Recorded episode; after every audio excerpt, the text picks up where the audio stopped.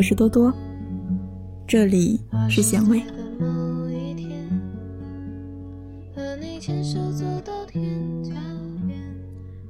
大家有没有注意过，在任何的主张加上“主义”这个后缀，就变得非常恐怖。因为恐怖，人们就避而远之。比如说，女权主义，谁敢承认自己是女权主义者呢？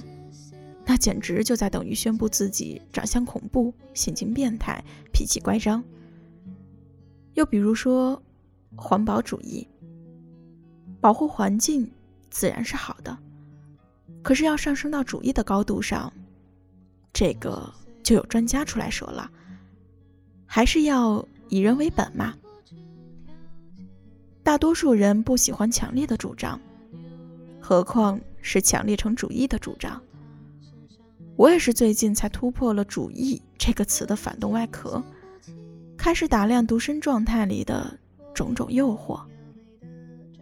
那一次和好友坐在商场门口的长椅上八卦，他结婚好几年了，所以我们自然而然的就谈到了他的造人计划。唉，我现在很自私。他说。想到要把自己的时间、精力分给另外一个人，就觉得不甘心，所以暂时不想要孩子。其实我比你更自私，我就是承认了，也是因为不想把时间和精力分给另外一个人，所以连婚都不愿意结。一直觉得自己对于婚姻这件事情是抱着叶公好龙的态度。一个女人三十岁了。整个世界都在忧心忡忡的、虎视眈眈的、幸灾乐祸的看着你，等着你把自己用跳楼价大甩卖了。别等了，跳吧！我们的脖子都痒酸了，你就跳吧，我们还赶着去吃午饭呢。于是出于善良，这些年来也配合着他们的目光，做出一副急不可耐的样子，相亲、上网交友。到各种的 party 抛头露面，最严重的就是放弃了自己曾经有过的一切标准、原则、理想，在那些毫无感觉的人面前搔首弄姿，努力用老爸老妈的口气说服自己，其实婚姻就是找个伴而已，其实感情都是培养出来的，其实一切的标准、原则、理想都只是自恋的表现形式而已。可是，凭什么呀？不就是个婚姻吗？婚姻有什么了不起的？马克思说了，私有制是万恶之源，而婚姻的本质上不过是爱情的私有制而已。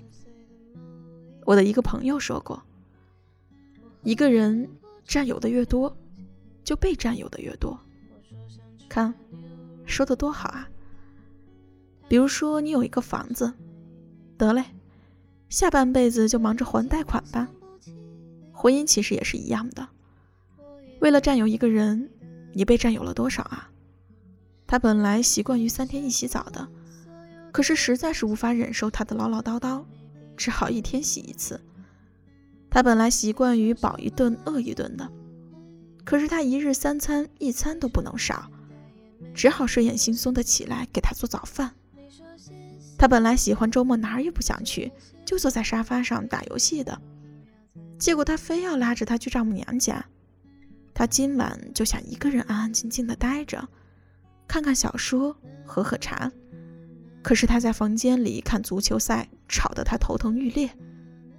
他其实喜欢挣多少花多少，今朝有酒今朝醉，可是他非得强迫他每个月存工资的一半。他其实喜欢上网聊天。可是结了婚的女人还上网聊天，他说：“真是老不正经。”为什么要结婚呢？他人即入地狱啊！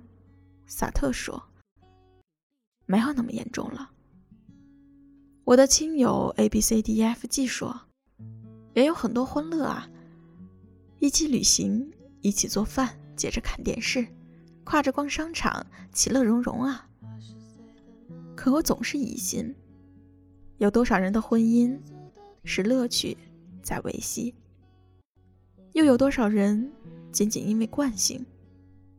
他之所以结婚，是因为他已经结了婚了；他之所以结了婚，是因为别人都结婚。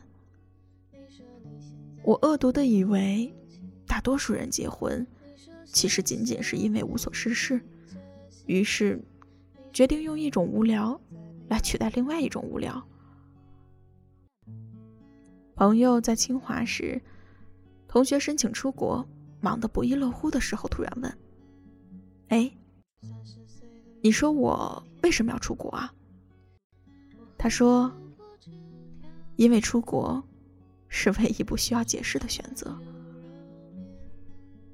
唯一不需要解释的选择，听上去简直是凄凉，仿佛人的所有主观能动性，在传统。”趋势、潮流等等集体性的事物面前，都不堪一击，仿佛人只是一只陀螺，在外力的抽打下，机械的旋转。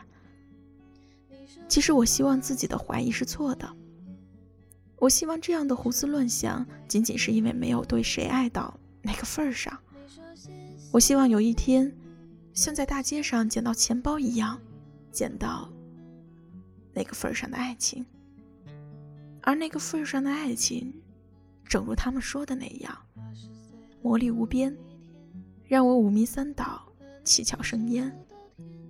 我可以为了他一天洗四个澡，存百分之八十的工资，一辈子都不打游戏，早上六点起来就做早饭，一打开电视就找足球赛，像一个八爪鱼一样缠着他不放，成天跟在他的后面唱 S.H.E 的那首歌。你往哪里走，把我灵魂也带走。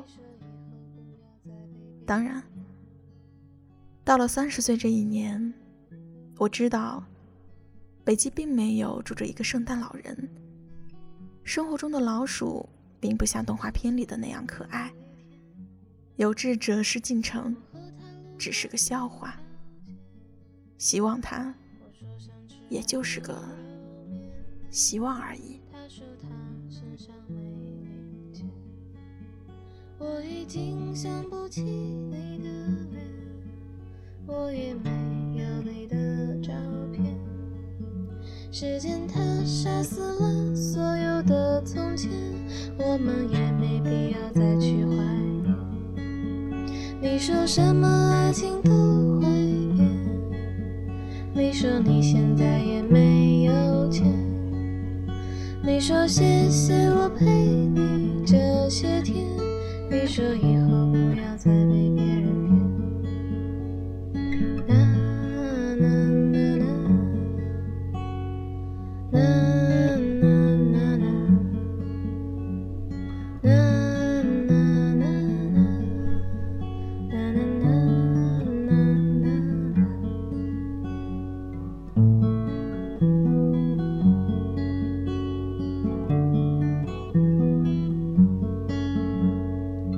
八十岁的某一天，